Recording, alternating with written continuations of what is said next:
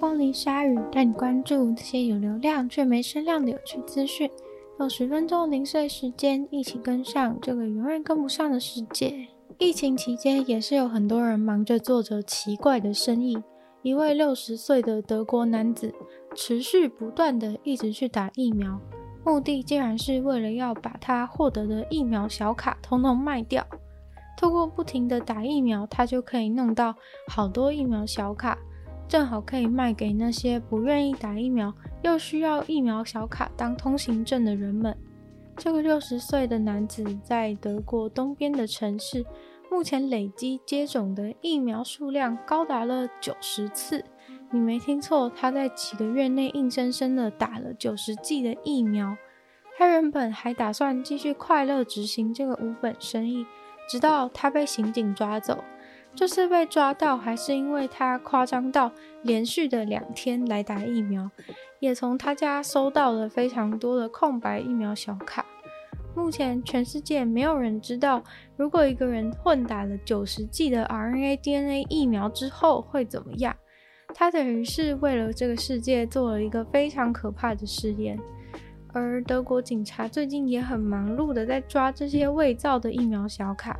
虽然可能其他人没有九十 G 那么夸张，但是现在伪造疫苗小卡可能比假钞还要泛滥。阿拉斯加航空公布了空服员新的性别中立制服政策，他们表示，关于制服的政策从今天起即刻生效，目的当然就是为了要给每个人在性别表现上有更大的自由和弹性。航空公司说，他们还会和一位知名的西雅图设计师合作，请他协助开发一套性别中立的制服给空服员和地勤人员。多数的航空公司制服都是男生一种样式，女生一种样式。然而，在二零二一年，员工就抗议说，这样子的政策是一种压迫。有人他的性别认同既不是男生也不是女生的话，却被迫要穿其中一种。原本的政策就是说，只能选择要穿男生制服或是女生制服。然而，根据你的性别，他们也会对你的发型、妆容、耳环、首饰等等进行限制。很多员工对这些限制感到很不满，不希望自己在工作的时候受到性别方面的干扰。但是，阿拉斯加航空反驳，从二零二零年开始，员工都可以自己选择自己要拿男生制服还是女生制服来穿。现在最新的政策更是给予员工更多的弹性，除了性别中立的制服以外，还可以擦指甲油，一只耳朵最多可以戴两个耳环，鼻环也是可以被接受的。另外，可以接受刺青的身体部位也有放宽，更多的发型选择。公司也准备了偏好代名词的小别针，让大家别在身上，别人看到你的时候就知道要称呼你是 he、she 还是 they。更多的自由固然是不错的，只是觉得制服的概念是否就已经和多元产生了矛盾？因为制服的存在就是希望达到一种统一性。即使把执行制服中立化的政策实施下来，也没有办法改变制服根本就是反多元的核心。在一九七六年的美国加州，有三个人从一台校车上面绑架了二十几个小朋友，把他们关在地底下。当时这几个绑架犯被判了二十七个死刑，而且永远不得假释。这起事件是美国史上最大型的绑架案之一。然而，四十六年过去了，当年的绑架犯竟然很有可能被假释。当时只有四年级的一位女孩子，即使到了现在，想起那个时候的情况，还是会不禁毛骨悚然。只要看到白色的箱型车、施工中的灯号，或者是小小的房间，都会让她瞬间 PTSD 大发作。当年，他和另外二十五个小朋友，还有司机，被三个武装的男人从校车上面抓下来。那三个武装的绑架犯目标是想要拿到五百万元美金的赎金。校车当时开到了很偏僻的地方，路上只看得到微微闪烁的施工用灯号，旁边是一片的黑暗。然后他们就被三名武装男子拦了下来，并威胁他们下车。逼他们所有人进去一台白色的箱型车里面。而那台大型的白色箱型车被埋在了地底下，俨然就像是一个大型的棺材。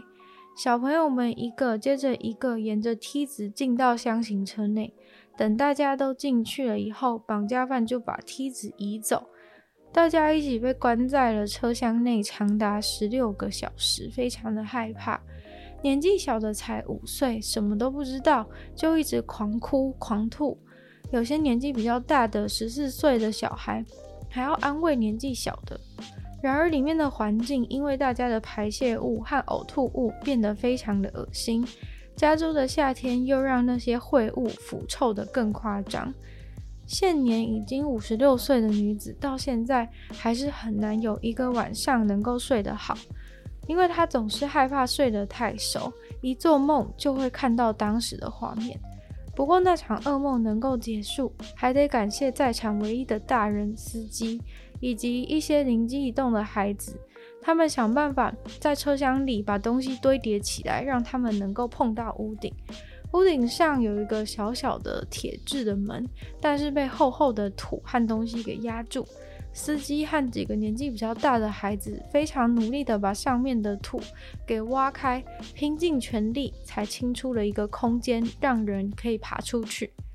趁着绑架犯在睡觉的时候，他们一个人踩着另外一个人的肩膀，全部一个个逃出了车厢棺材。过没几天后，三个绑架犯就被逮捕了。这些一辈子都将饱受痛苦的受害者，以为他们会永远被关在监狱。只可惜，到了一九八零年，这个判决出现了变数。上诉之后呢，推翻了二十七个死刑的判决，认定因为绑架犯其实没有实际对这些人造成物理上的伤害，所以应该让三个人有假释的机会。结果，其中两个共犯就分别在二零一二年和二零一五年的时候就出狱了，而到了今年，主谋似乎也很有可能可以假释出狱，这让受害者都表示非常的难以接受。十七年前的暴风雨中，有两只红鹤默默地逃离了堪萨斯的动物园。当大家都已经渐渐淡忘那两只红鹤的时候，其中一只。竟然又出现在了德州的海边。这只飞翼的红鹤一下子就被认出来的原因，是因为它的脚上还绑着四百九十二号的脚环。三月十号的时候，被德州一位环境保育人士拍了下来。后来，相关野生动物保育单位看到了影片以后，马上就去找他，并核对脚上的脚环。二零零五年六月的时候。四百九十二号红鹤和他的一位同伴，趁着暴风雨逃离了动物园。因为当时他们的羽毛都还没有被剪掉，所以能够自由地翱翔。四百九十二号红鹤的同伴逃离以后，就从此消失了。两个人并没有在一起，但是四百九十二号红鹤其实已经在美国各州都出现过好几次。威斯康星州、路易斯安那州和德州都有出现过它的足迹。有的时候，四百九十二号非洲红鹤会和其他美国的野生红鹤混在一起。不过上次看到已经又是一两年前了。虽然外来种的生物跑到野外，理论上应该都是要抓回来比较好。但是那个遗失红鹤的动物园却从来没有想到要把四百九十二号红鹤给抓回来。明明它已经被目击了非常多次，但是动物园却表示要把那只红鹤抓回来会大费周章的惊扰到其他的动物，尤其当它躲在其他野生的红鹤群当中，要抓它很困难。所以四百九十二号红鹤大概就会继续的在北美周游列国了。今天的鲨鱼就到这边结束了，再次感谢今日赞助的会员：超温券、Jason、黑渊、毛毛、黑牡丹、Ellie、选球生还有 ZZ。那就希望其他有意愿赞助鲨鱼继续创作的朋友，可以在下面的 Patreon 链接找到不同等级，还有不同的福利。那如果喜欢鲨鱼的节目的话呢，就希望大家可以把它多多的分享出去，然后在 Apple Podcast 帮我留星星、写下评论，也可以在任何留言区的地方留言给我。或是也非常欢迎大家去收听我的另外两个 podcast，其中一个是女友的纯粹不理性批判，女友时间更长的主题性内容；另外一个的话是听说动物，当然就是跟大家分享一些有趣的动物小知识。